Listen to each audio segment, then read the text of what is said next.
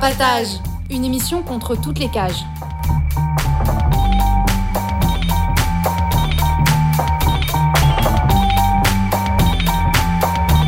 Carapatage, c'est une émission contre les prisons, la répression et le contrôle. À travers l'actualité de l'enfermement, mais aussi son histoire. En racontant les luttes à l'intérieur et à l'extérieur. En échangeant ce qu'on a vu, lu et entendu.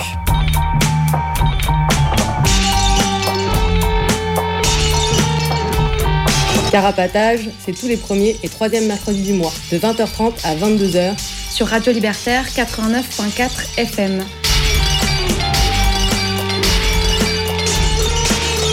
Carapatage contre toutes les cages.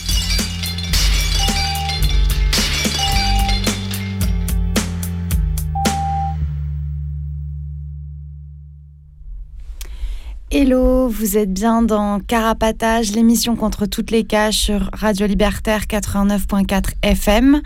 Ce soir, on fait notre 25e émission sur la question des prisonniers politiques et de ce qu'on en pense et de tout ce que ça nous inspire, de son histoire, etc. Euh, Carapatage, donc euh, c'est euh, une émission contre toutes les cages que vous pouvez retrouver sur Instagram at carapatage, par mail carapatage at riseup.net et on a aussi un blog carapatage.noblogs.org. Pendant l'émission, vous pouvez nous appeler au 01 43 71 89 40, de préférence pendant les pauses musicales. Et ce soir, pour cette 25e édition, édition, émission, mais aussi édition, euh, je suis entourée euh, de trois acolytes. Et on accueille en grande pompe euh, une nouvelle camarade qui s'appelle Kate. Bonjour Kate, bonsoir. Bonsoir. Est-ce que tu es contente de faire la première émission de Carapatage? Ta première émission de Carapatage. Super. Bienvenue Kate. Et sinon, autour de la table, on a... Pile, salut.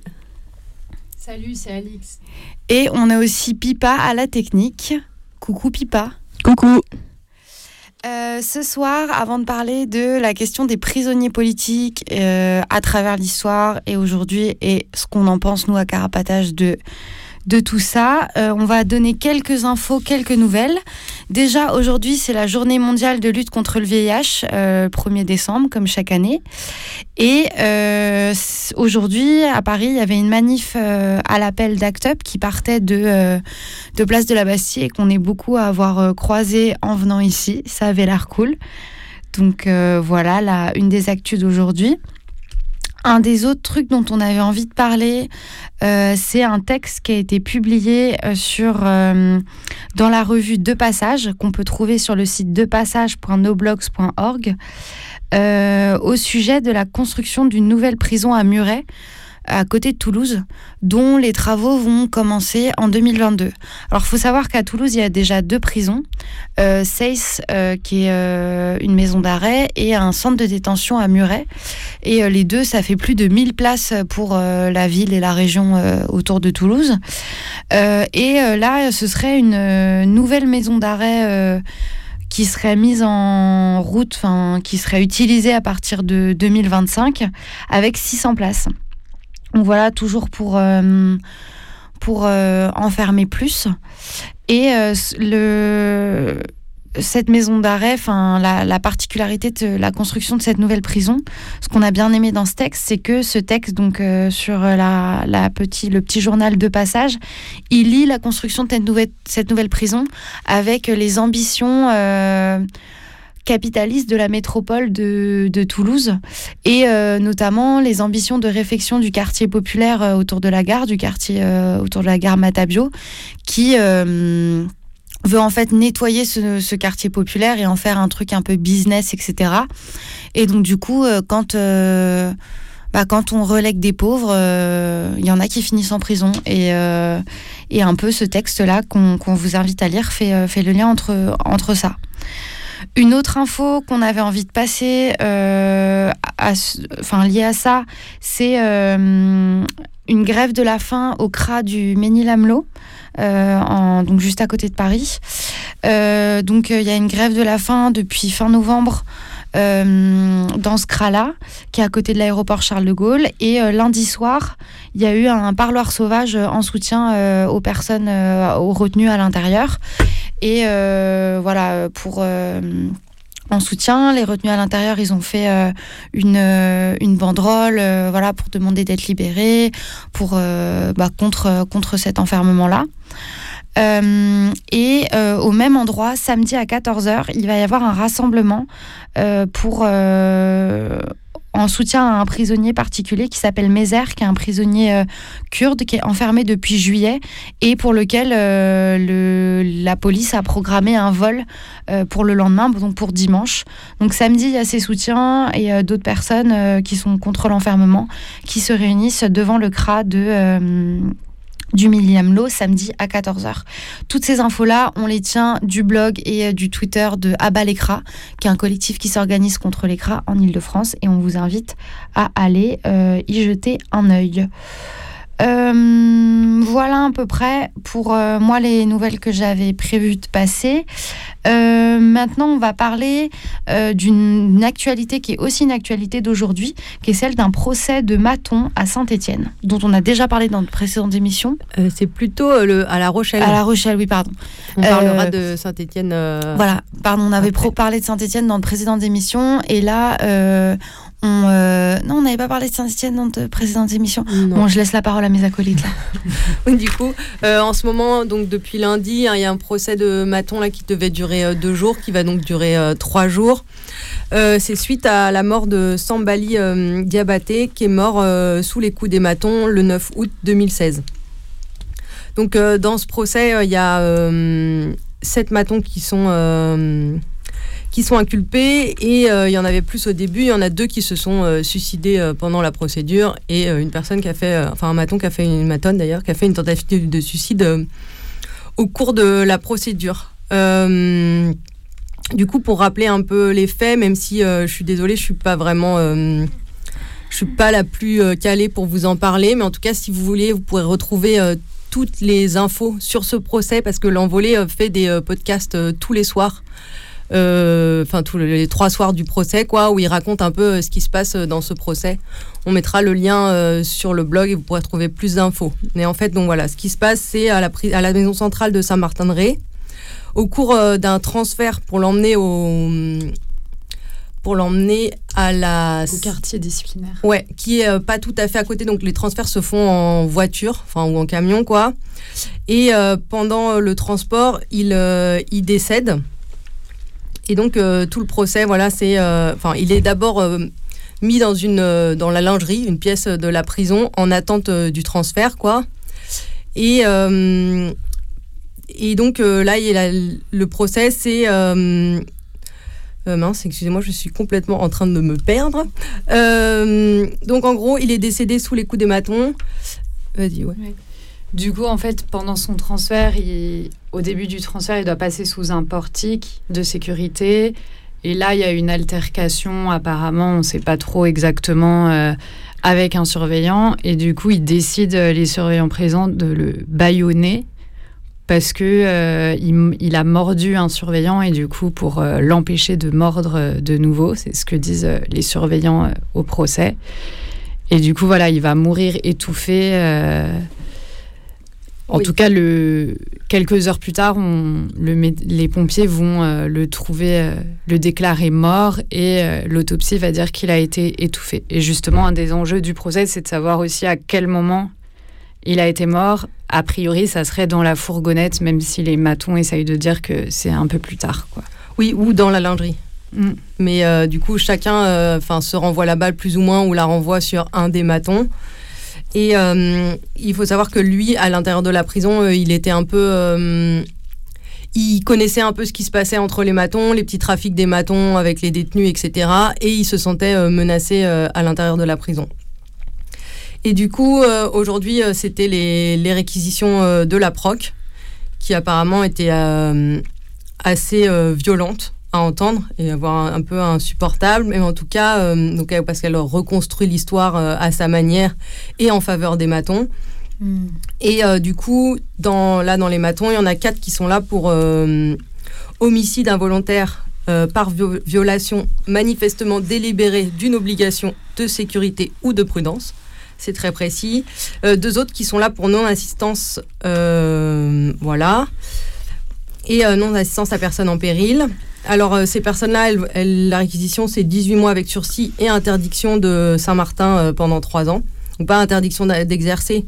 Ce qui était un peu un des espoirs de la famille au moment du procès. Enfin, ce qui est un désespoir de la famille au moment du procès, c'est qu'il y ait des interdictions d'exercer. Ça, c'est pour euh, une seule personne qui, euh, lui, euh, parce que pendant, voilà, au moment où il est bâillonné, il est au sol. Il y a un maton qui lui fait une clé de bras et il y en a un autre sur son dos. Il y a un maton qui lui met aussi un coup de pied. Lui, il a été révoqué. C'est lui qui a pris entre guillemets le plus cher en termes disciplinaires, quoi. Qui du coup ne peut pas exercer là depuis environ bah, 5 ans, quoi. Et lui, il prend du coup 5 euh, ans d'interdiction d'exercer et 12 mois avec sursis. Enfin, en tout cas, prend, c'est ça les réquisitions. Euh, la personne qui est impliquée dans l'immobilisation des jambes pendant le transport, elle, euh, le la procureure demande la relaxe. Et pour, les pour les matons qui sont inculpés d'homicide, il y en a un qui, dont la proc, pour la proc demande 24 mois de sursis et 5 ans d'interdiction de paraître euh, à Saint-Martin-de-Ré, mais pas d'exercer non plus. Et euh, les deux gradés qui sont euh, inculpés là dans cette affaire, eux, ils sont toujours chefs, mais ils ont été déplacés ailleurs dans d'autres prisons, dont une, dont une personne en Corse. Pour lui, c'est très très dur. Il trouve ça vraiment très très dur. Et lui, il est la, proc demande la relaxe. Et pour l'autre personne qui accompagne aussi le mouvement, elle demande la relaxe. Voilà, un peu pour pour euh, les réquisitions qu'il y a. Et demain, il y aura les, euh, les avocats euh, qui plaideront, les avocats des parties civiles.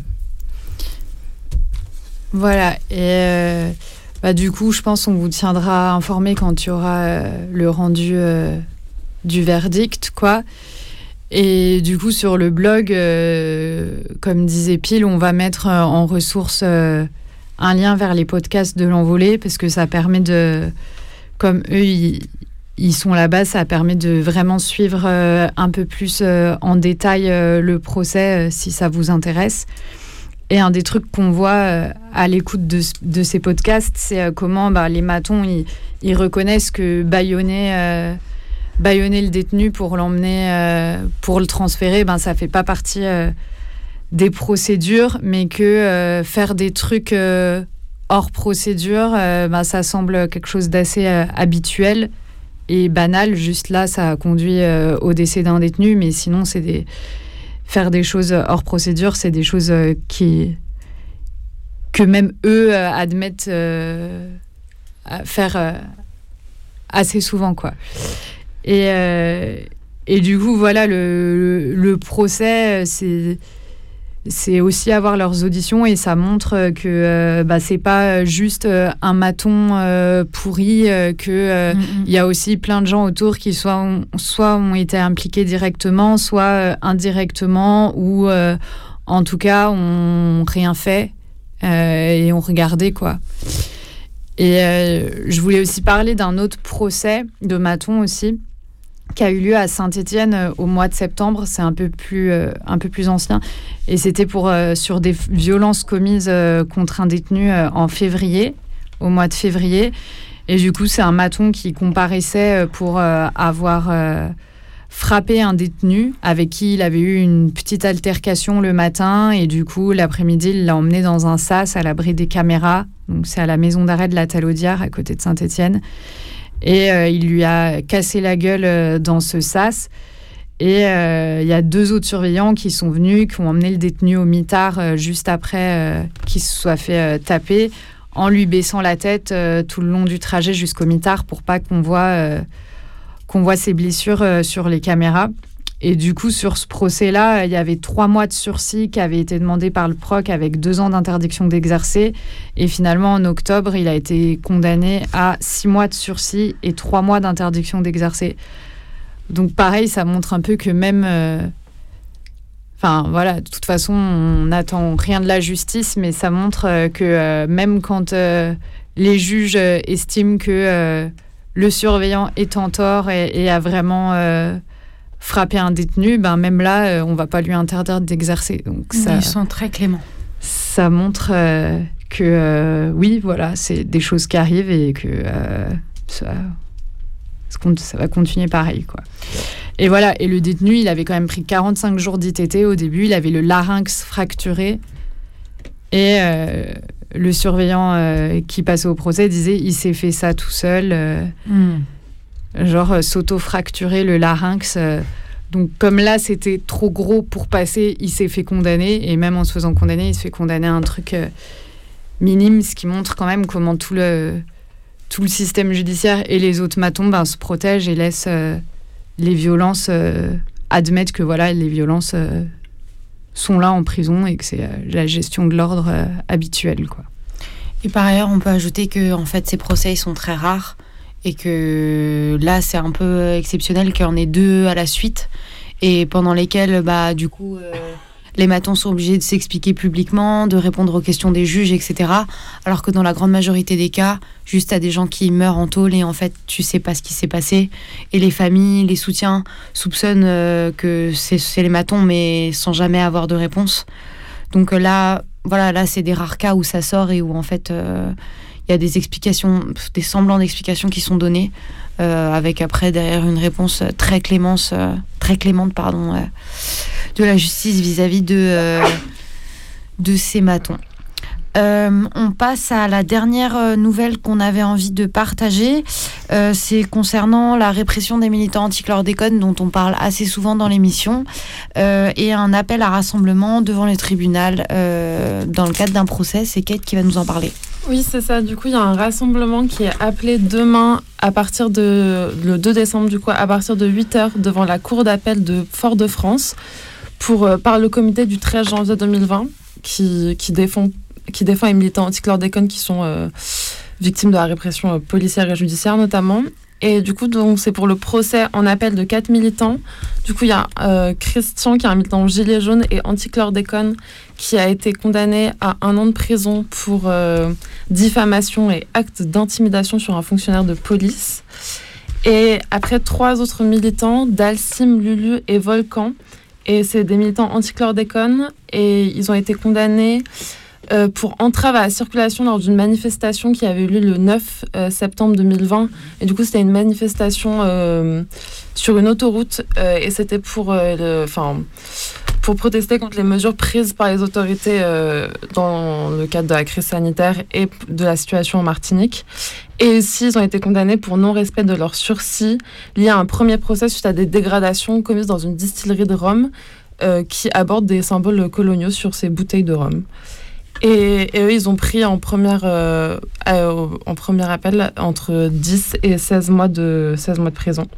Et du coup, le comité du 13 janvier euh, dénonce cette volonté du pouvoir colonial français de faire taire ces militants anti-chlordécone et appelle au soutien et à participer à toutes les actions engagées pour exiger la libération des prisonniers, de ces prisonniers politiques.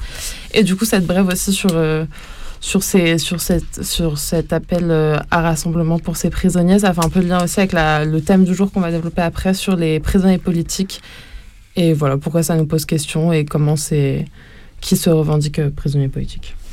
On peut dire aussi que bah, ce procès il a lieu dans un contexte euh, de révolte en Guadeloupe et en Martinique, euh, où euh, l'État français a envoyé l'armée pour mater cette révolte, et que voilà, c'est une révolte contre la vie chère, contre les conditions de vie difficiles aux Antilles, et le, enfin, la contamination au chlordécone fait partie des raisons de, de cette révolte. Donc voilà, tout ça fait partie du, du même contexte.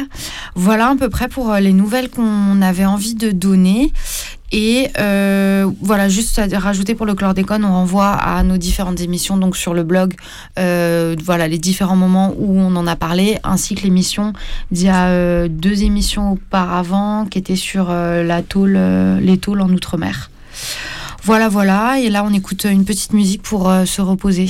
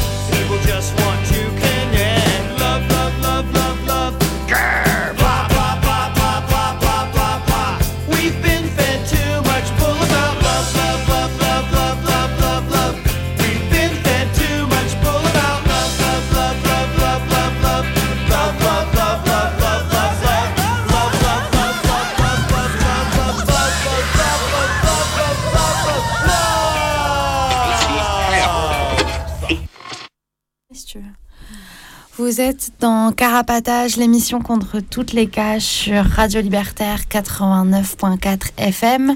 On vient d'écouter Love, Love, Love des Pansy Division. Euh, et euh, on est là jusqu'à pendant une petite heure pour parler de la question des prisonniers politiques. Euh, alors, qu'est-ce que, qu'est-ce que je vais dire? Ah oui, déjà, vous pouvez nous écrire sur Instagram, carapatage ou par mail, euh, carapatage.net. la question des prisonniers politiques. Alors, je suis chargée d'introduire cette thématique. Vaste mission. En préparant l'émission, euh, bah déjà on s'était dit que c'était un sujet assez complexe et que nous, ce soir, on va essayer d'explorer ça à partir de l'histoire de différents groupes politiques, de différentes périodes euh, voilà, historiques euh, dans lesquelles la question des prisonniers politiques a été mobilisée. Et à des moments, on va donner notre avis, mais voilà que c'est une thématique complexe et que voilà, notre avis n'est pas enfin qu'il y en a d'autres et euh, qu'on vous invite à aussi aller chercher ailleurs sur cette question-là. Peut-être pour commencer, on peut dire que euh, quand euh, donc déjà la notion de prisonnier politique, elle fait la différence entre les prisonniers de droit commun ou aussi appelés prisonniers sociaux, qui sont les prisonniers qui seraient là pour tout un tas d'infractions qui n'ont rien à voir avec des revendications politiques ou des idées. Euh, et euh, au contraire, les prisonniers politiques, ils sont là, euh, ils sont mis en prison parce qu'ils représenteraient une certaine menace pour l'État ou ils défendraient des mouvements, des, des, idées politiques particulières. un des premiers trucs qu'on peut dire, c'est que l'étiquette de prisonnier politique, il y a certains groupes ou certaines personnes qui vont s'en revendiquer et qui vont l'utiliser, par exemple, pour avoir euh, accès à des meilleures conditions de détention, pour avoir accès à une, voilà, une, une détention différente et différenciée du reste des, prisonniers. Euh, et aussi, enfin, faire valoir une lutte et faire valoir euh, une situation spécifique. Donc, ils vont, ils se revendiquer eux-mêmes en tant que prisonniers de cette notion-là. Et par ailleurs, euh, l'État va mettre, va utiliser cette notion. Sur, sur, et la mettre sur le dos de certains prisonniers pour servir des buts de répression plus accrus, euh, etc. Donc on va essayer de naviguer un peu entre ces deux, ces deux aspects de la question qui ne sont pas euh, exactement les mêmes. On va commencer d'abord par faire un historique euh, de cette notion. Ensuite, on va parler de plusieurs groupes euh, qui se sont, euh, revendiqués de, de la notion de prisonnier politique, comme par exemple l'IRA en Irlande du Nord, Action Directe en France, et ainsi que les luttes indépendantistes basques et corses. Euh, pour finir l'émission, on parlera euh, plus spécifiquement de comment la notion de prisonnier politique elle a été remobilisée dans la lutte des Gilets jaunes. Euh, et aussi de l'exemple espagnol suite, à, suite à la chute du franquisme de la Copelle et de comment voilà comment euh, euh, ce groupe de prisonniers, ces groupes de prisonniers espagnols euh, se sont distingués de la notion de prisonnier politique et ont essayé de mener un combat plus large pour, pour tous les prisonniers. Voilà à peu près ce que je voulais dire en intro. Est-ce que vous voulez ajouter un truc? Bah, Pas particulièrement. Moi, je me disais, ouais, que tu l'as un peu dit, mais de se dire ce qu'en dit l'État et euh, ce qu'en disent les gens qui se ressentent, euh, enfin qui se revendiquent euh, prisonniers politiques. Et qu'on va essayer d'un peu traiter les deux questions ce soir. Par exemple, peut-être pour ce qu'en dit l'État, il y a un peu ce truc marrant où en France, la notion de prisonnier politique, elle n'existe plus mais l'État français va la faire exister pour d'autres pays, où en gros on va accueillir euh, donner l'asile à des prisonniers d'autres pays qui sont considérés comme des dictatures, euh, alors que nous, on serait une démocratie. Et euh, du coup, dans ce cadre-là, elle est mobilisée, la, notion, alors qu'en fait, en France, des personnes qui vont être en taule voilà, pour s'être opposées à l'État, on ne va pas leur, leur accorder la, notion. Donc en fait, l'État, il va aussi un, peu utiliser la notion de prisonnier politique quand ça l'arrange.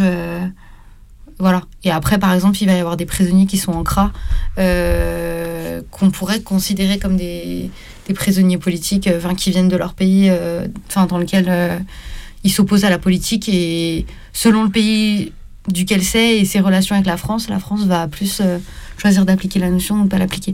On en reparlera dans la suite de l'émission. On enchaîne sur euh, l'historique un peu de cette notion pour y voir un peu plus clair Ouais, alors euh, je vais vous faire un historique, mais c'est pas un historique euh, complet, exhaustif, etc. Parce qu'on s'improvise pas historien, historienne comme ça en deux minutes, malgré toutes mes lectures, etc. Donc je vous préviens, c'est pas du tout exhaustif. Mais du coup, je me suis intéressée que à la France.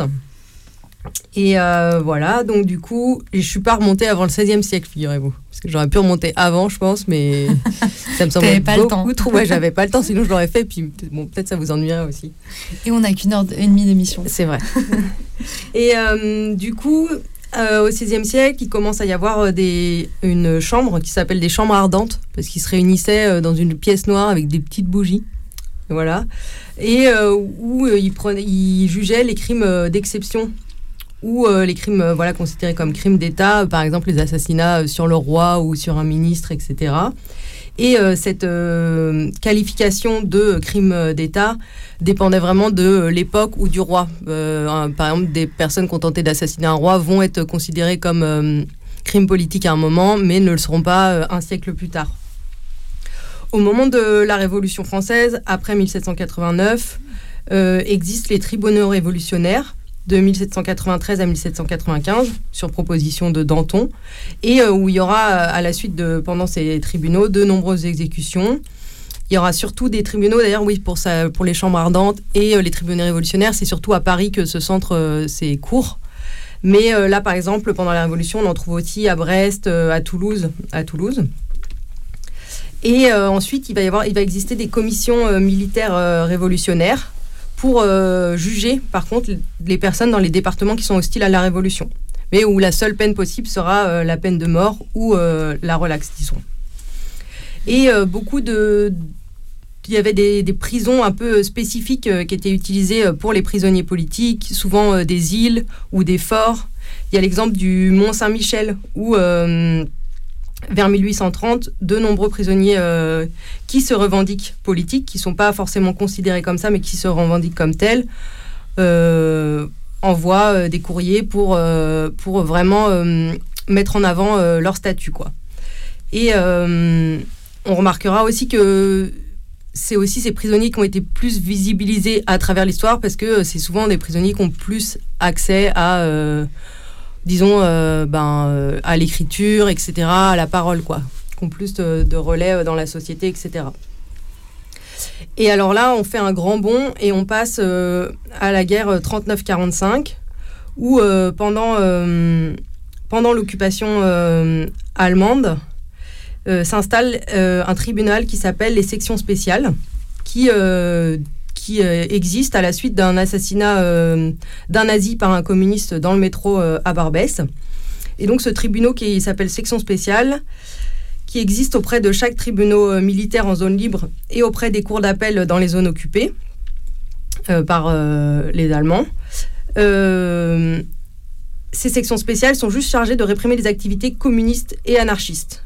Et pour cette section spéciale, il n'y a aucun recours possible, il n'y a pas d'appel, etc. Et ensuite, à la libération, c'est euh, une cour un peu qui punit les faits de collaboration. Donc on crée, euh, voilà, il y a les faits, euh, il y a les faits de collaboration qui sont punis par le code pénal en vigueur à l'époque, mais il crée aussi l'indignité nationale, qui ressemble beaucoup à ce qu'était la section spéciale, et par voilà ses attributs, ses possibilités de condamnation, et il la change en chambre civique, ce qui ne change pas vraiment grand chose en fait. Mais euh, voilà. Et euh, après, on passe dans les années 60 à la création de plusieurs euh, cours spéciales pendant la guerre d'Algérie. des tribunaux militaires, parce que voilà, c'est un peu les, justices d'exception, c'est genre les tribunaux militaires, et qui vont juger pas mal les militants de l'OAS, l'organisation armée secrète qui luttait pour que perdure l'occupation euh, en Algérie, l'occupation française en Algérie. Et euh, et il y a aussi les tribunaux militaires qui jugent, eux, les prisonniers algériens. Donc ça, c'est les tribunaux permanents des forces armées, ou TPFA, qui ont été supprimés en 1982. Et pour tous les autres tribunaux, tribunaux qui ont jugé les genre les l'OAS etc ça ça va durer jusqu'en 61 62 donc à cette époque avant 1962 les Algériens qui sont partisans, de l'indépendance sont souvent jugés par le TPAF et certaines affaires vont par contre être euh, dépolitisés. Donc leur mobile, euh, la lutte pour l'indépendance, elle est évacuée. Et euh, c'est un mobile qui pouvait être à cette époque une circonstance atténuante, mais qui est, et qui est accompagné parfois d'une mobilisation extérieure et qui vont servir des procès comme des tribunes. Mais en fait, à plein de moments, même si c'est un, tribunal d'exception qui les juge, euh, les juges vont décider que non, en fait, ils sont pas euh, le motif politique. Le motif politique n'est pas euh, pris en compte, voilà. Et du coup, il y a aussi des mobilisations à l'extérieur pour leur statut de prisonnier politique pour les Algériens, voilà, en prison, et accompagné de luttes à l'intérieur pour leurs conditions de détention. Et euh, ces prisonniers vont être souvent regroupés dans euh, différentes prisons. Par exemple, à Fresnes, ils vont regrouper euh, progressivement tous les prisonniers algériens, ou à Lille, par exemple. Et en 1959, les prisonniers, plusieurs prisonniers algériens, disons, se mettent en grève de la faim. Et j'ai envie, je voulais vous lire un tout petit passage de Mohamed Gag, ancien prisonnier du FLN, qui raconte un peu pourquoi ils se mettent en grève de la faim à ce moment-là. Il s'agissait de réclamer un statut de prisonnier politique par le seul moyen à notre disposition, celui de la grève de la faim illimitée, décidée et suivie par l'ensemble des détenus.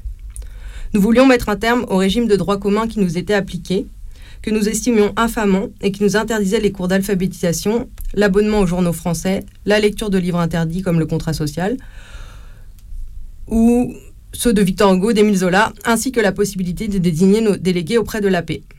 Bref, nous voulions pouvoir disposer de ces droits sans être soumis à des sanctions disciplinaires sous forme d'isolement pour avoir lu Le Monde ou l'Express.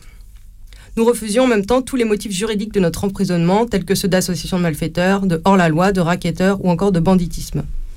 Dans nos têtes, nous étions avant tout des prisonniers politiques, ce qui, non seulement nous singularisait des droits communs, mais aussi nous incitait à, refuser toutes les mesures vexatoires, répressives ou à visée dégradantes, focalisées sur nous en permanence pour tester nos capacités d'endurance, et de résistante à la soumission. Donc voilà, c'est un peu pour vous dire dans quel euh, état d'esprit certains prisonniers euh, enfin, euh, étaient, se sont mis en grève de la faim. On dit certains prisonniers parce que à cette époque-là, je pense qu'il n'y avait pas que le FLN, des militants du FLN qui étaient en prison, mais d'autres militants d'autres groupes indépendantistes. Il y avait aussi des, bah, des, des guerres de, à l'intérieur de la prison et ça se passait pas forcément très bien. Et donc, suite à cette, euh, cette grève de la faim, ils obtiennent euh, le régime A pour euh, améliorer donc, des conditions d'incarcération. Et donc, entre autres, la possibilité d'accéder à la presse, celle de se réunir à plusieurs dans une cellule ouverte avec un avocat, etc.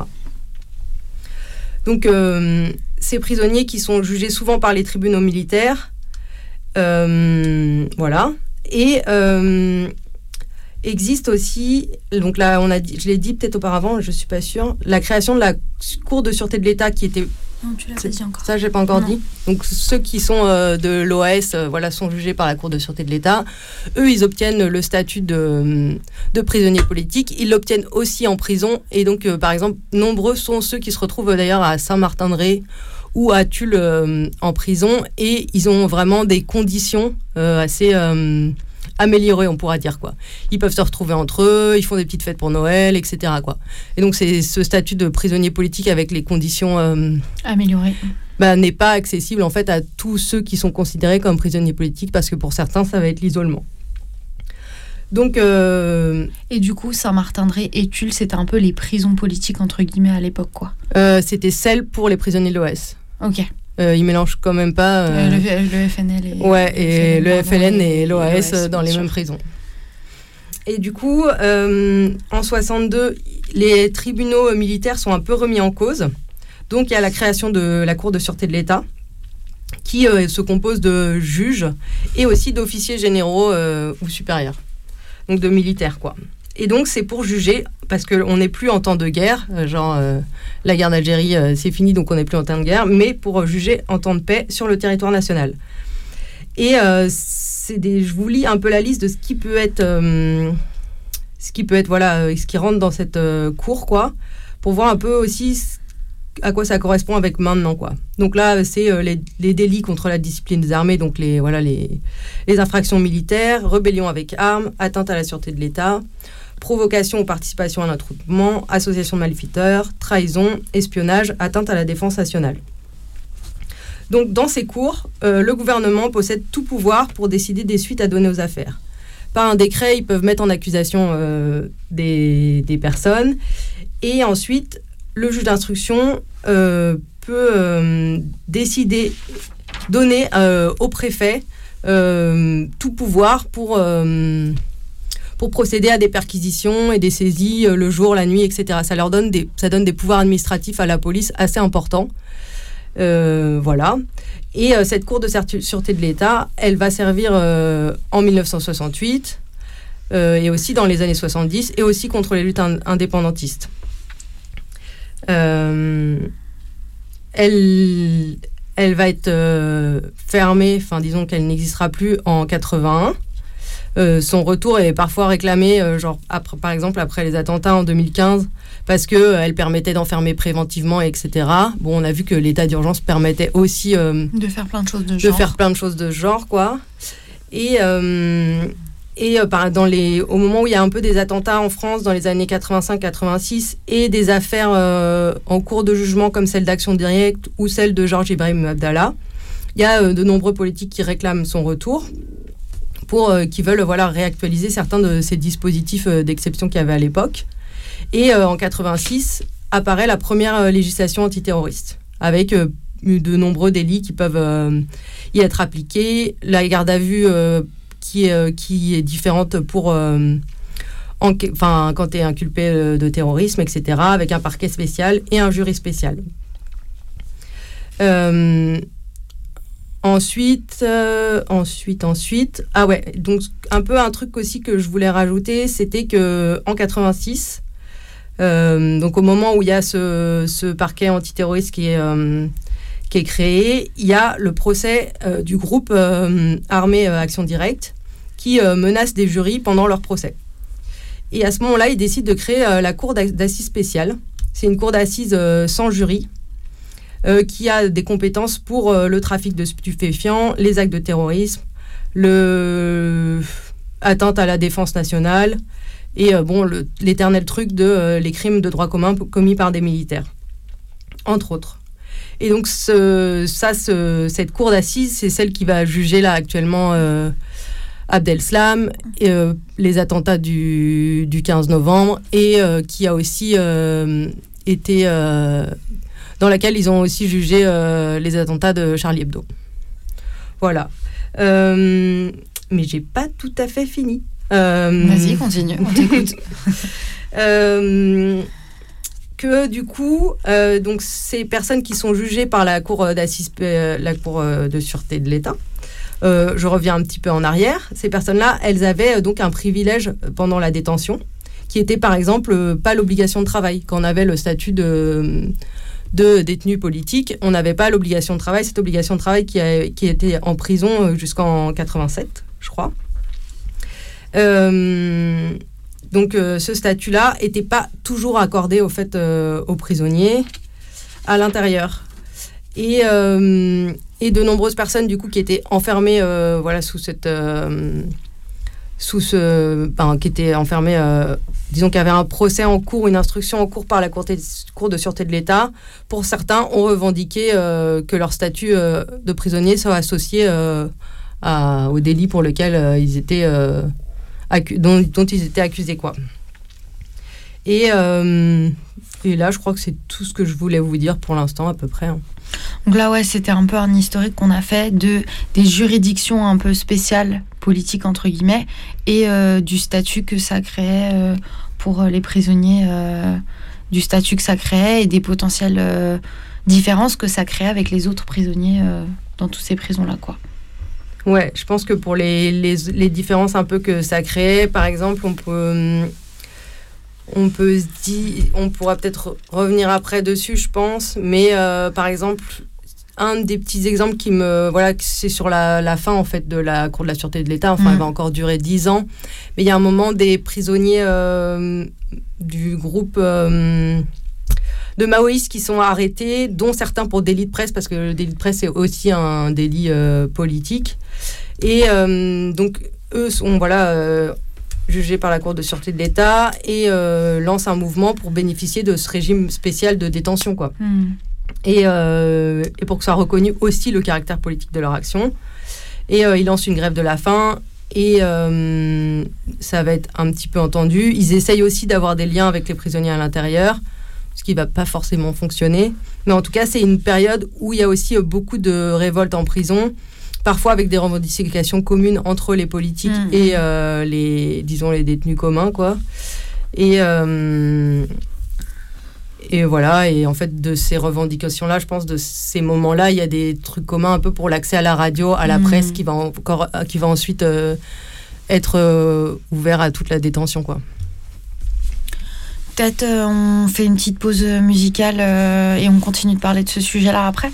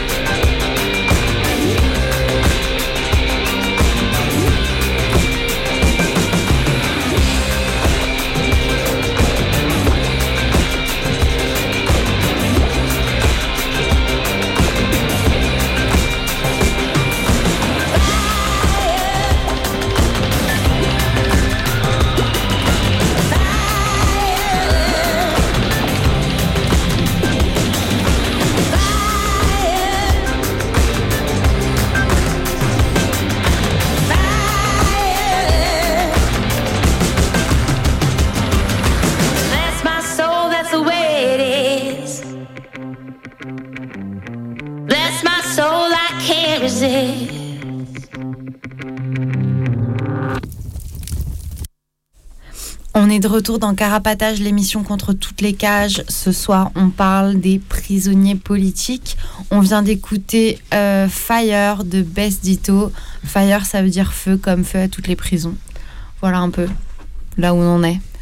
Euh, on continue l'émission en euh, parlant des groupes qui ont utilisé, euh, des groupes dont certains prisonniers se sont revendiqués prisonniers politiques. Et c'est Alix et Pile qui vont nous parler de ça. Peut-être Alix, c'est toi qui commence, c'est ça? Ouais, du coup, moi, je vais commencer par parler un peu des prisonniers de l'IRA, de l'armée république irlandaise. Euh, parce que voilà, il y a eu des luttes euh, à un moment en Irlande, à l'intérieur des prisons, euh, par ces prisonniers pour être reconnus prisonniers politiques. Parce que du coup, pour revenir au moment qui nous intéresse, en 1972, euh, il y a un statut qui est créé dans les prisons en Irlande, spécialement pour les prisonniers républicains nord-irlandais. C'est un statut qui est obtenu euh, suite à des grèves de la faim euh, de prisonniers. Euh, et ce statut, il est plutôt favorable dans le sens où les, prisonniers sous ce statut peuvent porter les vêtements qu'ils veulent et pas l'uniforme carcéral. Ils sont pas soumis à l'obligation de travail. Voilà, pour dire un peu ce qu'il y avait dans ce statut. Et ce statut, il est abrogé en 1976 parce que euh, le gouvernement considère à ce moment-là que le conflit, euh, euh, le conflit nord-irlandais est terminé et que les prisonniers qui vont qui seront concernés par des actes commis après 1976, ils n'obtiendront pas ce statut spécial. Et du coup, cette abrogation, ça déclenche la colère de prisonniers après 1976 et des multiples protestations pour réobtenir euh, ce statut spécial.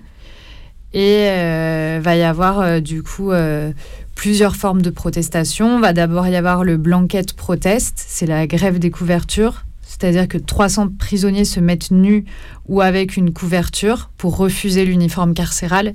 C'est un moyen de dire on refuse l'uniforme carcéral. Dans le statut qu'on réclame, il n'y a pas l'obligation de cet uniforme. À ce moment-là, on n'en entend pas trop parler. Et après, il y a le dirty protest, grève de l'hygiène.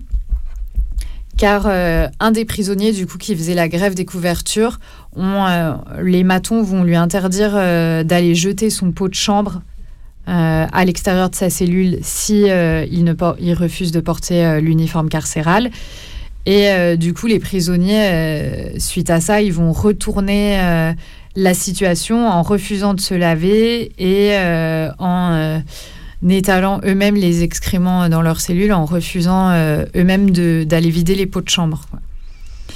Et les revendications, du coup, à ce moment-là, il y a le droit de ne pas porter l'uniforme de prisonnier, le droit de ne pas participer aux travaux des prisonniers, le droit de libre association avec d'autres prisonniers et celui d'organiser des activités éducatives ou récréatives, le droit à une visite, une lettre et un colis par semaine, et l'entière restauration de la remise de peine perdue lors de la protestation. Donc ces revendications, c'est des revendications qui concernent uniquement euh, les, euh, les prisonniers euh, de l'IRA. Suite à ces protestations, il y a des grèves de la faim importantes qui vont avoir eu lieu et qui vont conduire notamment à sept décès de détenus qui vont s'être mis, en grève de la faim jusqu'au décès, quoi. Et voilà, donc il y a toute cette période de, de protestation pour obtenir euh, ce statut spécial. Euh, et du coup, à la fois, cette revendication du statut spécial, c'est à la fois parce qu'elle euh, permet des conditions euh, de détention jugées euh, plus favorables, et à la fois aussi un moyen de visibiliser euh, les revendications qui ont conduit, euh, qui les ont conduits à la prison, quoi. Euh, de montrer que euh, le conflit euh, en Irlande du Nord, il n'est pas fini, que la lutte indépendantiste, elle continue. Il y a aussi cet enjeu-là, cet enjeu-là pour l'IRA à ce moment-là, de montrer que, que, le conflit, que le conflit en Irlande se poursuit, quoi. On, on continue un peu dans les exemples de Ah, comment, ouais. euh, enfin, comment la notion de prisonnier, prisonnier politique a été utilisée. Euh, ouais. Alors, euh, pour faire bref, bref, je voulais parler d'une histoire en 74 d'arrestation de membres des Garis. Euh, les Garis, c'est un groupe autonome euh, d'action qui a été créé, euh, alors c'est un peu long à expliquer, alors je vais faire hyper vite, en solidarité avec une personne, entre autres une personne incarcérée en Espagne sous le franquisme qui était euh, condamnée à mort. Et donc ils se font arrêter à un moment et l'affaire tombe sous la cour de la sûreté de l'État dont on parlait tout à l'heure. Et donc euh, une des personnes, se- entre autres, se réclame prisonnière politique par- parce qu'incarcérée euh, par cette, euh, par cette cour. Mais euh, le dictateur, les recteurs de la prison ne l'entend pas de cette manière parce qu'il dit que lui, il n'en a pas le statut au sein de la prison, en Mhm. tout cas. Et donc voilà. Donc c'est avoir les inconvénients de la procédure, mais pas les avantages euh, du statut en prison. Et donc ils se mettent en grève de la faim pour obtenir euh, ce statut spécial attaché à, voilà, à cette juridiction. Il faut dire qu'à cette époque, dans les prisons, euh, dans les années 70, il y avait beaucoup de révoltes et que euh, certaines revendications vont aboutir à des changements, euh, comme je disais tout à l'heure. Mais ensuite, ça va aussi aboutir euh, à la répression, avec le nouveau président euh, de la République, euh, Giscard d'Estaing, qui arrive en 74 et qui crée entre autres les QHS. Hmm. Donc c'est un peu une période, euh, voilà. Les quartiers de haute sécurité. Oui, pardon. Donc voilà, Euh, il y avait une autre euh, opération dont je voulais parler. C'est en 1980, euh, le pouvoir en place, enfin le pouvoir lance une vaste opération contre une entreprise entravant l'autorité de l'État, où ils arrêtent euh, pas mal de personnes, dont des, des participants à Action Directe et à des personnes qui ont commis un hold-up à Condé-sur-Lescaut. Ils considèrent que ce hold-up est une est une euh, enfin hold-up politique quoi Mhm. disons. Et donc pas de qui relève pas des droits communs et donc ils sont aussi jugés sous la cour de sûreté de l'État. Mais ça c'est vraiment euh, en 80 et euh, et bientôt avant 81 et la, la cour de sûreté de l'État euh, est vouée à disparaître quoi. Et donc euh, elle s'en euh, la cour de sûreté de l'État euh, ils arrivent à les arrêter quoi avant qu'elles disparaissent mais en fait ils sont pas euh, pour ces personnes-là qui sont arrêtées pour ce braquage, ils sont pas amnistiés, contrairement à beaucoup de personnes qui euh, voilà, euh, sont euh, jugées par cette juridiction, qui vont sortir de prison. Et il y a aussi beaucoup de prisonniers à l'intérieur, même pas jugés par cette cour, qui s'imaginent que Mitterrand, en arrivant au pouvoir, va amnistier de nombreux prisonniers, ce qui Mhm. n'est pas du tout le cas. quoi. Mais leur affaire, elle est donc euh, remise en correctionnel, quoi, et euh, enfin pas en correctionnel, d'ailleurs en criminel, et ils restent en prison. À ce moment-là, ils vont se mettre euh, en grève de la faim pour euh, obtenir leur mise en liberté, pour obtenir euh, voilà leur, euh, leur amnistie comme les autres euh, prisonniers qui étaient sous cette juridiction, et euh, ben accompagnés de euh, d'actions euh, nombreuses qu'il va y avoir euh, à l'extérieur et d'une grève de la faim à l'intérieur, la plupart vont sortir, sauf ceux qui vont être extradés, par exemple en Italie, qui sont sous le coup d'affaires en Italie, parce qu'en fait, l'amnistie, aussi, à ce moment-là, il y a beaucoup de prisonniers, enfin de personnes qui sont condamnées pour des affaires en Italie, qui, qui sont réfugiés en France, quoi, et qui vont bah, être arrêtés dans d'autres affaires en France, quoi. Et certaines vont être extradées à ce moment-là, d'autres vont euh, trouver refuge en France à ce moment-là. Et, euh, et donc voilà, c'était un peu pour montrer que ce statut et euh, qui va aussi avec le- la question de l'amnistie, quoi, qui peut arriver à des moments, elle est souvent accompagnée de, ben, de mouvements ou de d'actions à l'extérieur, quoi, pour Mm. visibiliser, visibiliser euh, ça, quoi. Et, euh, et voilà. Et qu'est-ce que je voulais vous dire d'autre? Peut-être euh, on peut aussi parler de l'exemple des prisonniers basques. Sauf, euh, enfin, sauf si tu avais encore des trucs à dire par rapport à ce que tu disais là. Eh ben non, que du coup, euh, oui, cette. euh, je sais pas, en fait, j'arrive, j'arrive pas trop à savoir dans quelle proportion de nombreuses personnes ont été relâchées à la fin de. Voilà, quand la Cour de sûreté de l'État euh, ont été amnistiées, quoi. Mais euh, il y avait beaucoup de personnes, euh, par exemple, guadeloupéennes ou irlandaises ou basques. euh, ou espagnoles qui étaient euh, sous le coup de cette, euh, de cette juridiction. Quoi. Ouais. Et je me rends pas compte la proportion de personnes qui sont restées en prison à ce moment-là et qui ont été, qui ont été relâchées. Mais oui, c'est l'occasion de parler des prisonniers basques et corses.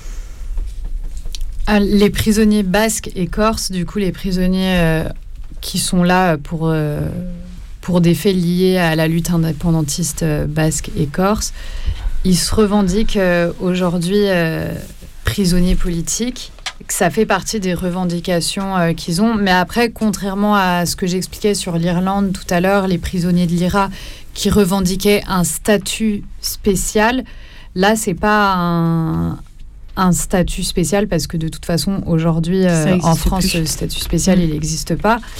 Mais euh, c'est demander notamment l'amnistie pour ces prisonniers, du coup leur libération, et si pas d'amnistie, au moins euh, le rapprochement euh, au Pays Basque ou en Corse, parce que euh, une grande partie d'entre eux est enfermée en région parisienne, étant donné qu'ils sont sous le coup de l'antiterrorisme et que les juridictions antiterroristes sont centralisées à Paris.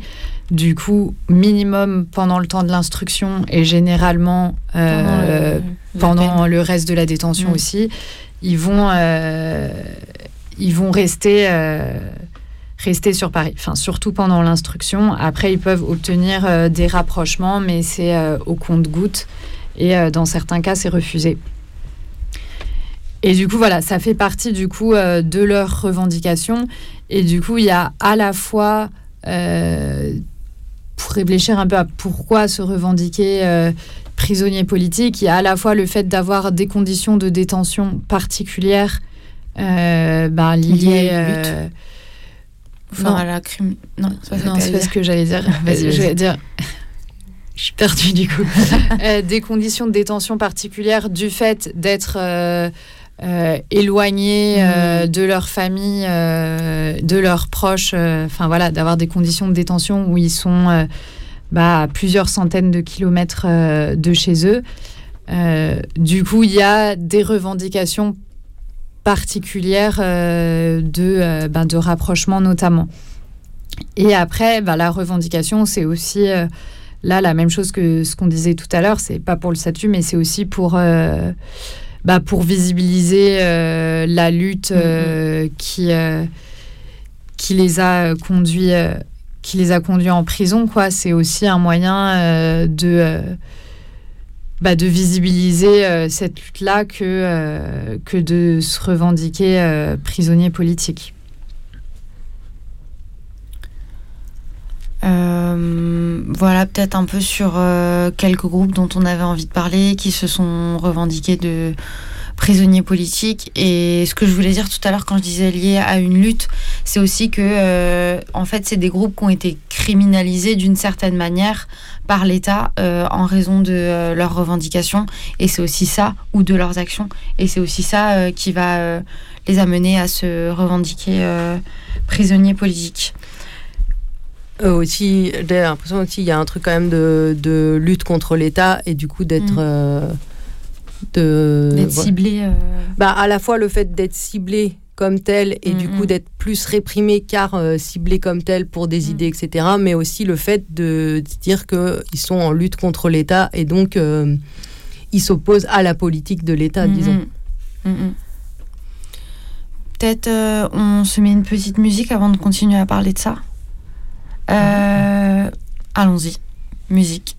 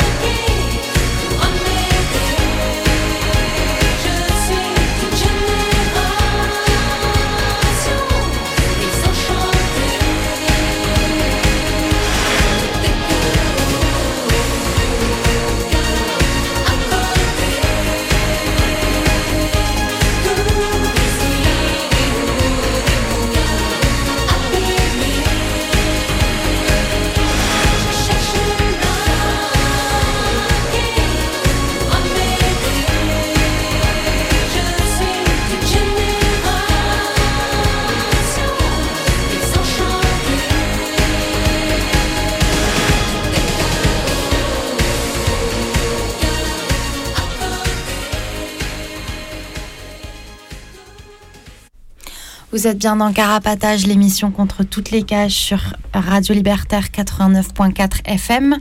On parle ce soir des prisonniers politiques à travers l'histoire et euh, de ce qu'on pense de tout ça. Euh, on va euh, consacrer la fin de l'émission à un peu synthétiser tout ce qu'on a dit, essayer de résumer un peu, parce que comme on a dit, c'est assez complexe. Mais juste avant ça, Kate va nous parler du mouvement des Gilets jaunes en lien avec cette question de prisonniers politiques. Euh, oui, du coup, euh, je voulais parler un peu de comment la, la question des prisonniers politiques, ça avait été aussi repris par les Gilets jaunes. Et là, c'était aussi l'enjeu de pour visibiliser la, la répression, euh, la répression judiciaire, la répression carcérale, et, et en lien avec comment en fait la prison, elle sert quand même, enfin aussi à, à réprimer les luttes. Et du coup, sur la sur la répression des, Gilets jaunes, je voulais un peu revenir sur euh, ce que ça avait été en termes de chiffres déjà, les, la, répression. Euh, du coup, de 2017 à 2019, c'est un peu les chiffres que j'ai trouvés. Il y a environ 3000 euh, gilets jaunes qui ont été condamnés, plus de 1000 à une peine de prison ferme et plus de 500 qui sont partis en prison avec euh, des mandats de dépôt pour des peines allant de un mois à plusieurs années. Et souvent, les condamnations, c'était condamnations pour motif de groupement en vue de participer à des violences. Euh, et du coup, la grande majorité, ils ont été condamnés aussi parce qu'ils sont, sont passés en comparution immédiate. Du coup, voilà, c'est quand même une, répression. Euh, enfin, la répression judiciaire euh, du mouvement social a été, quand même ultra importante. Et du coup, il y avait aussi derrière, euh, il y a une revendication par du coup une partie du mouvement, enfin une grande partie du mouvement du, du statut de, de prisonnier politique pour visibiliser cette répression. Et du coup, cette, aussi ce statut de prisonniers politiques, ça va aussi avec une des revendications qui a été faite, du coup, c'est, qui était la, revendication d'une, amnistie, euh, qui a été faite par euh, des pétitions et des rassemblements. Euh, et du coup, c'était enfin, et ça demandait la, l'amnistie pour les prisonniers et prisonnières euh, gilets jaunes en demandant l'arrêt des procédures en cours, l'effacement des peines prononcées des, des casiers judiciaires. Et, et du coup, cette, cette revendication, elle allait avec ce statut de, de prisonnier politique. Et, euh, et, et, euh, et cette, euh, cette revendication, ça allait aussi avec ce qu'on disait, bah, ça, ça va aussi avec du, comment la lutte s'organise à l'extérieur. Et du coup, il y a eu aussi pas mal de, dans le mouvement des Gilets jaunes, pas mal de soutien aux incarcérés à l'extérieur. Il y a aussi tout un, tout un mouvement de soutien qui s'est structuré à l'extérieur avec du soutien matériel aux enfermés aux proches, avec des parloirs sauvages, euh, avec pas mal de, de cagnottes de, de, soutien et de solidarité. Et, euh, et du coup, sur cette euh, revendication de, de prisonniers politiques, c'est voilà, enfin là, c'était vraiment pour, pour parler de comment ça sert aussi à à visibiliser la répression et, euh, et aussi au fur et à mesure de, de leurs appels, euh, des appels écrits par, euh, par des assemblées de Gilets jaunes, c'est aussi quand même élargi à, à la question de, de la répression des, des mouvements sociaux. Et après plus ou moins des distinctions, ils, se, ils se distinguent plus, enfin, ils font eux-mêmes plus ou moins des distinctions avec les autres prisonniers de droit commun. Et, et en fait il y a quand même des, des rassemblements à la fois devant des prisons où sont enfermés des gilets jaunes, mais aussi des rassemblements pour juste demander la libération de tous les prisonniers.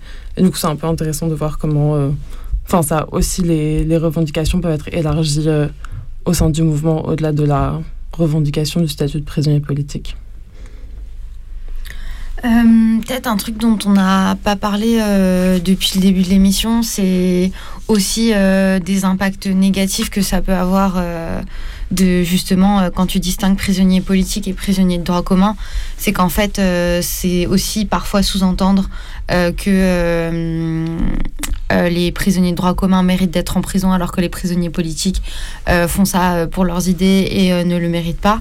Et notamment un truc un peu craignos dont on avait parlé en préparant l'émission, c'est que parfois tu as des discours de partis politiques, des discours syndicaux et tout, euh, qui disent euh, ne réprimez pas les mouvements sociaux euh, parce que les militants ou les, syndic les syndiqués, etc., les manifestants ne sont pas des voyous. Et du coup, enfin, c'est du coup c'est intéressant ce qui se passe, ce que tu racontes, les, les, mobilisations devant les prisons pour réclamer la libération de tous les prisonniers, parce que ça va à l'encontre de ça. Et je pense que c'est une des raisons aussi pour lesquelles on avait envie de faire cette émission pour un peu aller à l'encontre de ce discours-là. Et aussi enfin un peu dans la même veine de dire bah en fait tous les prisonniers sont politiques. Peut-être que là on va développer un peu plus ça ou vous vouliez revenir sur l'antitéro peut-être? Je ne sais pas ou sur ce dont on parlait tout à l'heure La parole est libre. Bah ouais, c'est euh, un peu pour ça qu'on voulait faire cette émission. À la fois la revendication euh, d'être prisonnier politique, des fois ça nous fait un peu bizarre parce que euh, bah parce que pourquoi se ouais, ça le, le, côté où ça sous-entend en creux, même si ça ne le dit pas forcément explicitement, mais qu'il il y aurait des actes qui euh, ne devraient pas être punis de la prison mhm. parce que politique. Et donc, euh, en creux, ça sous-entend un peu qu'il y a, qu'il y a d'autres actes qui, euh, eux, ne sont pas politiques et pourraient justifier d'aller en prison, même si c'est pas, même si c'est pas dit explicitement. Et euh, sur l'antiterro, ouais, je, on voulait aussi un petit peu revenir dessus parce que euh, il y a ces, cette revendication-là de prisonniers politiques qui peut nous paraître des fois un peu bizarre, mais il y a aussi une réalité qui fait que euh, aujourd'hui il y a certaines personnes selon les intentions qu'il y avait dans les actes qui les ont conduits en prison qui euh, vont prendre euh, plus cher ou qui vont avoir des conditions euh, de détention plus dures. Du coup, l'antitéro, par exemple, c'est un bon. Ça, enfin, voilà, l'antitéro, ça va être aggravant généralement quand les personnes elles passent sous procédure antiterroriste pour un même acte s'ajoute euh, l'appartenance à une mouvance ou un groupement terroriste, je ne sais plus comment on dit, mais en tout cas, ça va euh, faire qu'ils vont prendre euh, une peine plus, chère, mm.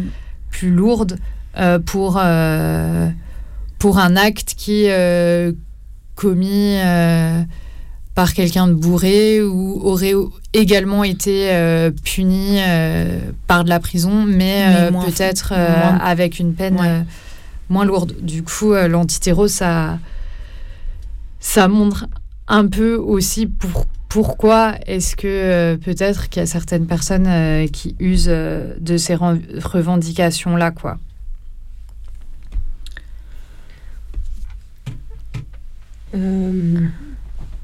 Bah, en tout cas, là, on, je pensais à ce que l'antiterrorisme permettait, par exemple, dans les conditions de détention euh, à l'intérieur. Enfin, ce que ça permettait pour la paix, quoi. Et du coup, de, que euh, l'antiterrorisme va permettre, enfin, va faire que souvent les personnes ont, certaines personnes vont se retrouver avec les détenus droit commun, mais aussi d'autres vont se retrouver euh, avec le statut de DPS, par exemple, de détenus particulièrement signalés mm, mm. ou pas, et en tout cas vont faire toute leur détention ou leur préventive à l'isolement et là, on peut le voir, par exemple, dans l'affaire dont on a déjà parlé euh, plusieurs fois euh, dans cette émission, l'affaire du 8 décembre dernier. Euh, l'affaire du 8 décembre dernier, dont il reste une personne en prison actuellement qui est à l'isolement depuis le début de. Enfin, depuis un an, quoi. Et. Peut-être avant de passer à la dernière partie de l'émission, on, on se repose encore avec une petite musique vous avez encore envie d'ajouter des trucs sur, euh, sur ça? Eh bien, musique, maestro.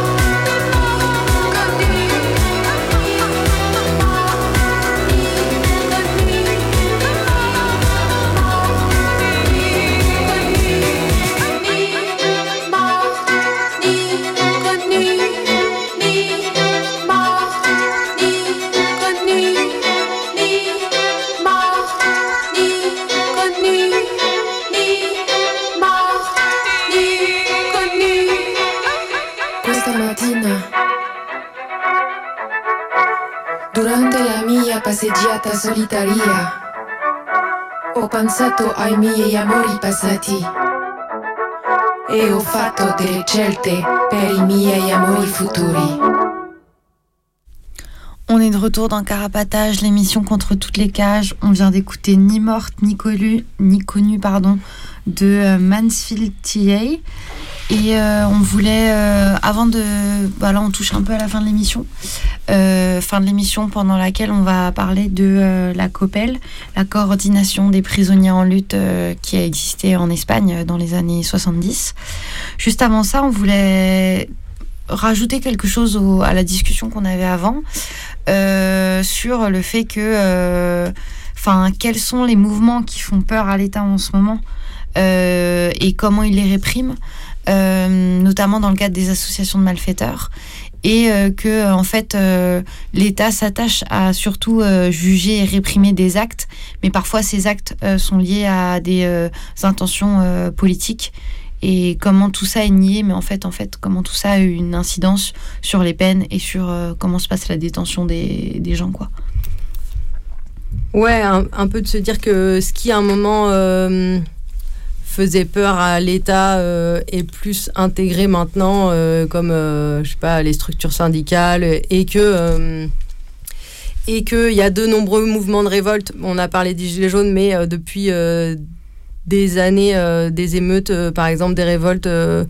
dans euh, certaines banlieues en France, euh, à d'autres endroits, ou par exemple euh, ce qui se passe bah, actuellement, je sais pas, en Guadeloupe, en Mhm. Martinique, et que à plein de moments, euh, ben voilà, euh, au moment des jugements et, euh, ben la, dimension politique des actes est, parfois niée, mais l'État va utiliser en tout cas, bah, on a parlé de l'antiterrorisme, mais aussi beaucoup les associations de malfaiteurs pour que les peines que les gens prennent soient plus lourdes, quoi. Et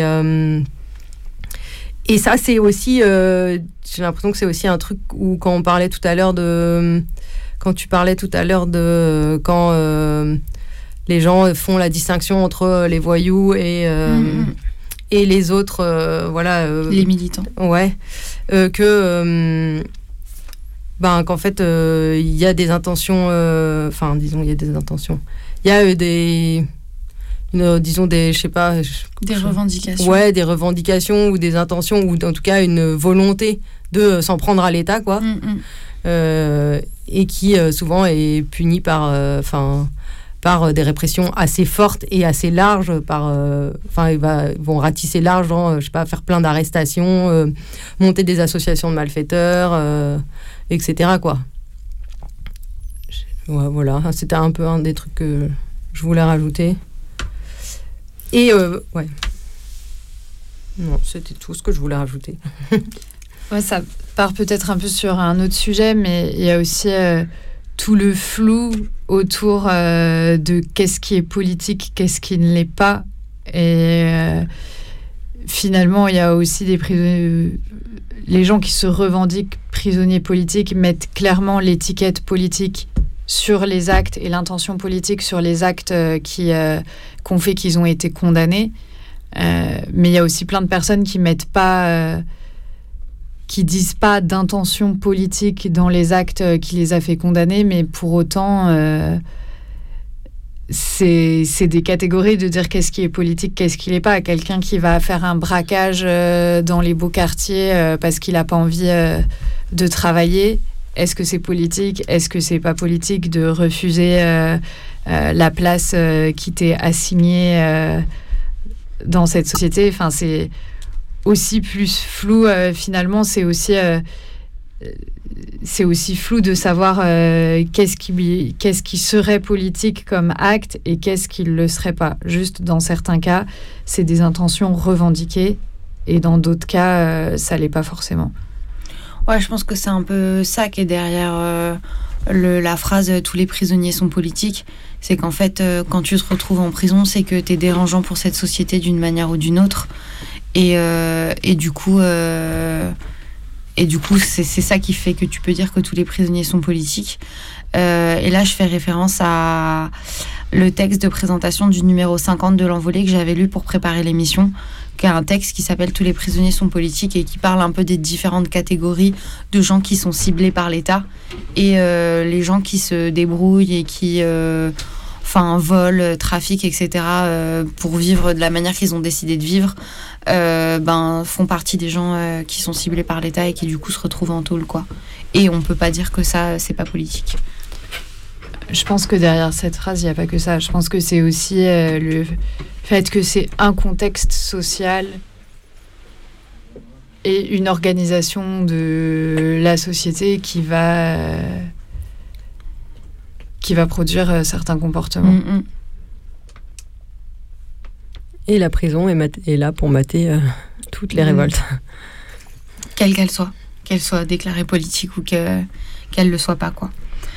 Euh, pour euh, finir l'émission, on avait envie de parler de la COPEL, qui est la coordination des prisonniers en lutte, qui a existé dans plusieurs prisons à la chute du franquisme, entre la fin du franquisme et euh, la période de transition euh, vers la démocratie, entre guillemets. Euh, et en gros, à ce moment-là, il y a eu une amnistie pour les prisonniers donc dits politiques, ce dont on parle depuis le sujet de, depuis le début de l'émission, qui ont été mis en tôle pour leurs actions contre la dictature franquiste. Donc au moment où il y a eu la chute du franquisme, tous ces prisonniers-là, donc en 1975-76, ont été libérés. Et euh, il y a d'autres prisonniers qui étaient des prisonniers euh, sociaux de droit commun, qui ont essayé de s'engouffrer dans, ce, dans cette brèche euh, et qui, eux, ne demandaient pas seulement une amnistie pour les, les délits politiques, mais aussi une, une grâce générale. Euh, pour euh, tous les prisonniers et euh, notamment le fait que, enfin voilà, le fait que les conditions du franquisme et la répression spécifique du franquisme les avaient amenés plus facilement vers la tôle et donc du coup ils, revendiquaient de se, de s'engouffrer dans cette dans cette brèche. Et en fait c'était aussi une stratégie de lutte à cette période-là pour ces prisonniers-là. Donc de la COPEL, euh, qui était à la fois euh, une volonté de euh, foutre le bordel dans les tôles et donc du coup être eux-mêmes en gestion des tôles pour organiser des évasions. Et puis enfin voilà à la fois être en en meilleure gestion des tôles et donc du coup quand quand ils étaient dans les tôles quand ils avaient un meilleur contrôle des tôles, pouvoir organiser des évasions. Mais je vais lire deux extraits d'une brochure qui s'appelle Coppel, Tunnel et autres apports de groupes autonomes que vous pouvez trouver sur Info Kiosque et qu'on mettra en, lien, qui explique plus précisément, euh, c'est l'interview de, deux prisonniers qui étaient dans la Coppel, euh, qui explique plus, précisément euh, ça. La Copelle naît à partir des premières remises de peine accordées par Franco aux prisonniers politiques. Il y en a eu aussi pour les droits communs, mais très petites. Alors, au fur et à mesure des grâces qui oublient les droits communs, ceux-ci commencent à se coordonner, surtout à Carabanchel, et naît la coordination des prisonniers en lutte, la Copelle. D'après ce que je sais, car j'étais pas en tôle à l'époque, ça débute à Madrid et petit à petit avec les transferts subis en représailles aux événements de Carabanchel, les gens se dispersent dans toutes les tôles d'Espagne et des embryons se créent partout. C'était le temps des mutineries qui revendiquaient l'amnistie pour tous, parce qu'on la donnait qu'aux politiques. Et en effet, tous les prisonniers politiques sont sortis. Ils commencèrent à se mutiner et, à créer l'organisation. Il y avait certes une organisation, mais en même temps, tous les prisonniers qui voulaient lutter ou se battre étaient des prisonniers en lutte. Je veux dire par là que quand il y avait une mutinerie et que les gens montaient sur les toits, ils étaient tous de la copelle à partir de cet instant. Bien qu'à Valence à l'époque, il n'y avait que deux ou trois personnes à la copelle. Mais lorsqu'on montait sur les toits, ceux qui l'occupaient revendiquaient pour le revendiquaient pour l'ensemble des prisonniers. La Copelle n'était pas une organisation proprement dite. Elle surgit à Madrid et c'était une des manières de se faire entendre, une liste de revendications les gens s'identifiaient et des groupes se revendiquaient Coppel. Ça, c'était pour le premier extrait que je voulais lire. Et le deuxième, qui euh, parle bien de plus la distinction entre l'amnistie et, euh, et, la grâce, euh, des questions qui, ont un peu traversé toute l'émission. Alors, à l'époque, au début, il n'y avait plus de prisonniers politiques parce qu'ils étaient sortis à la dernière amnistie. Là, il faut distinguer deux choses, l'amnistie et la grâce. L'amnistie signifie que ce qui était auparavant considéré comme un délit ne l'est plus, et c'était alors le cas pour les délits d'opinion, d'association, etc., qui n'existaient plus quand la dictature devint, entre guillemets, démocratie. La grâce, c'est quand on supprime la peine à quelqu'un, bien que la conduite pour laquelle il avait été puni continue à être condamnée en général. L'amnistie touchait exclusivement les prisonniers politiques. Les droits communs luttaient pour une grâce générale, en considérant discriminatoire que l'on pardonne aux politiques parce que si la situation politico-sociale avait changé sans leur donner, parce que la situation politico-sociale avait changé sans leur donner à eux une deuxième chance. Si vous voulez en savoir plus un peu sur cette histoire, donc il y a cette brochure Copel, Tunnel et autres rapports de groupes autonomes, euh, donc euh, expérience de lutte autonome dans les années 70 et 80 à Valence en Espagne, et aussi un film qui a été euh, fait, un documentaire qui a été fait sur la Copel, qui s'appelle Copel, une histoire de rébellion et de dignité, qui date de 2017 et qu'on trouve sous-titré en français sur YouTube. Est-ce que vous voulez ajouter quelque chose sur, sur cette histoire-là? Oh, bah, je pense que l'exemple de la Copelle, il est intéressant parce qu'il montre euh, comment justement la lutte, elle peut être euh, élargie à une lutte euh, anticarcérale, quoi. Plus globale. ouais, plus générale que seulement pour certains prisonniers qui, selon l'acte qui les a conduits en détention et qui a eu une forte solidarité à l'extérieur euh, avec ces prisonniers euh, de la Copelle et une lutte anticarcérale euh, qui a pu exister à ce moment-là, mmh. qui a été visibilisée. Quoi.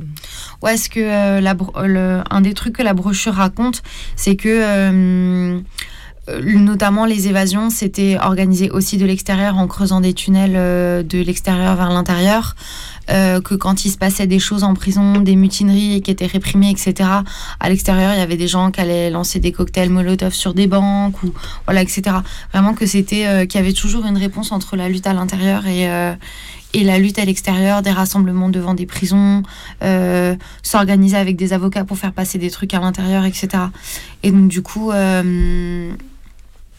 comment. et puis aussi, c'est intéressant de voir comment en fait les prisonniers politiques, c'était aussi des personnes dans des partis politiques qui avaient des intérêts et qui en fait, et le, les, membres de la COPEL le disent souvent qu'en fait quand ils ont été libérés, ils ont rejoint leur parti politique, ils ont un peu oublié euh, genre euh, leur passé de prisonnier et toutes les revendications qui, euh, qui pouvaient être liées quoi. Et donc du coup remettre la question des prisonniers dits sociaux de droit commun, bah voilà, comme un sujet de lutte quoi. C'est à peu près tout ce qu'on avait à dire sur la COPEL. Est-ce que vous voulez ajouter des trucs euh, sur euh, les prisonniers politiques? Ah, Plein de choses, mais peut-être pas ce soir. à une prochaine émission. On vous a déjà suffisamment farci les oreilles, je crois. Euh, donc c'était Carapatage, l'émission contre toutes les cages. C'était notre 25e émission. On se retrouve dans deux semaines. On fera une rediffusion de notre émission, la première émission qu'on a faite sur le vagabondage. Et puis après, on se retrouvera en janvier pour. ce sera quand? Le 5. Le 5 janvier pour notre première émission de 2022, Carapatage vieilli, définitivement. on se quitte en écoutant Screwed de Janelle Monet en featuring avec Zoé Kravitz. On pense, on a une pensée pour euh, les personnes qui sont à l'intérieur. N'hésitez pas à nous écrire à Carapatage 4 euh, Villa Stendhal 75 020 Paris. Et puis euh, voilà, force, force à tous les prisonniers et toutes les prisonnières. Bonne soirée. Bonne soirée. Salut. TV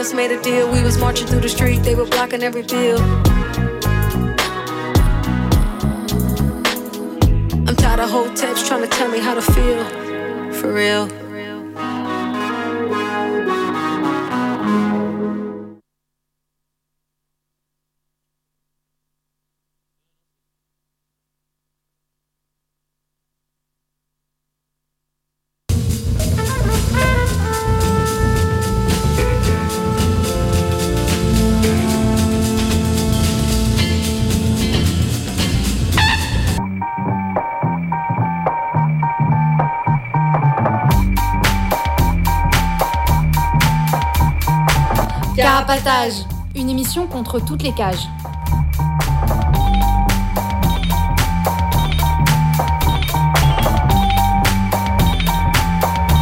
Carapatage, c'est une émission contre les prisons, la répression et le contrôle. À travers l'actualité de l'enfermement, mais aussi son histoire. En racontant les luttes à l'intérieur et à l'extérieur, en échangeant ce qu'on a vu, lu et entendu.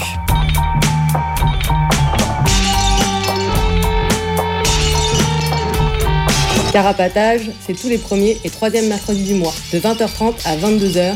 Sur Radio Libertaire 89.4 FM.